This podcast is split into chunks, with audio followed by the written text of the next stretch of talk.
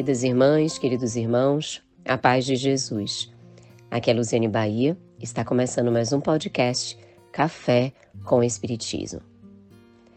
Mais uma vez, tomamos do livro Alvorada Cristã, do Espírito Neil Lúcio, psicografia de Francisco Cândido Xavier, para trazermos reflexões aos nossos pensamentos, à coordenação das nossas palavras e para as nossas atitudes. Como dissemos em outra oportunidade, esse livro traz muitas histórias. Histórias para tocar o coração das crianças e jovens, mas para tocar os nossos corações, crianças e jovens espirituais. O quão necessitamos dos alertas, das sinalizações, para que nos mobilizemos em atitudes e em transformações.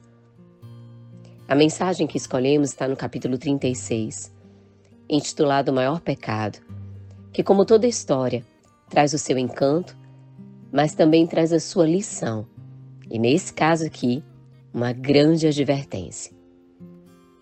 Escreve Neio Lúcio.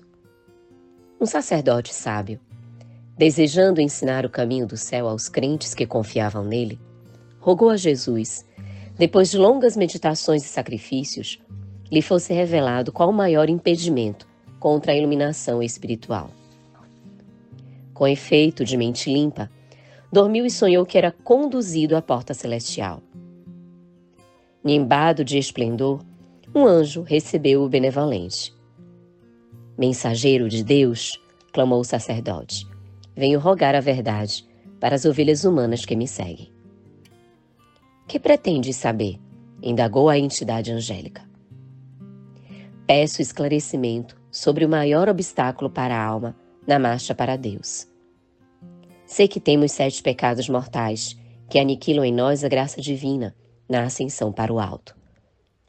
Sob a influência de semelhantes monstros, rola o espírito no despenhadeiro infernal. Entretanto, desejaria explicações mais claras quanto ao problema do mal, porque nossas faltas variam ao infinito. O anjo sorriu e considerou. A solução é simples. Quais são os pecados a que te referes? O ministro da fé movimentou os dedos e respondeu: soberba, avareza, luxúria, ira, gula, inveja e preguiça. Deles nascem as demais imperfeições. O mensageiro, contudo, acrescentou: No fundo, porém, podemos reduzi-los à unidade. Todos os pecados, inclusive os mortais, procedem de uma fonte única. O sacerdote curioso suplicou: Ó oh, anjo amigo, aclara meu entendimento. Há muitos aprendizes na terra aguardando minha palavra. O emissário da esfera superior, sem qualquer presunção de superioridade, passou a elucidar. Escuta e atende. Se o soberbo trabalhasse para o bem de todos, não encontraria ensejo de cultivar o orgulho e a vaidade que o levam a acreditar-se ponto central do universo. Se o avarento conhecesse a vantagem do suor na felicidade dos semelhantes, não se entregaria à volúpia da posse que o obriga a acumular dinheiro inutilmente.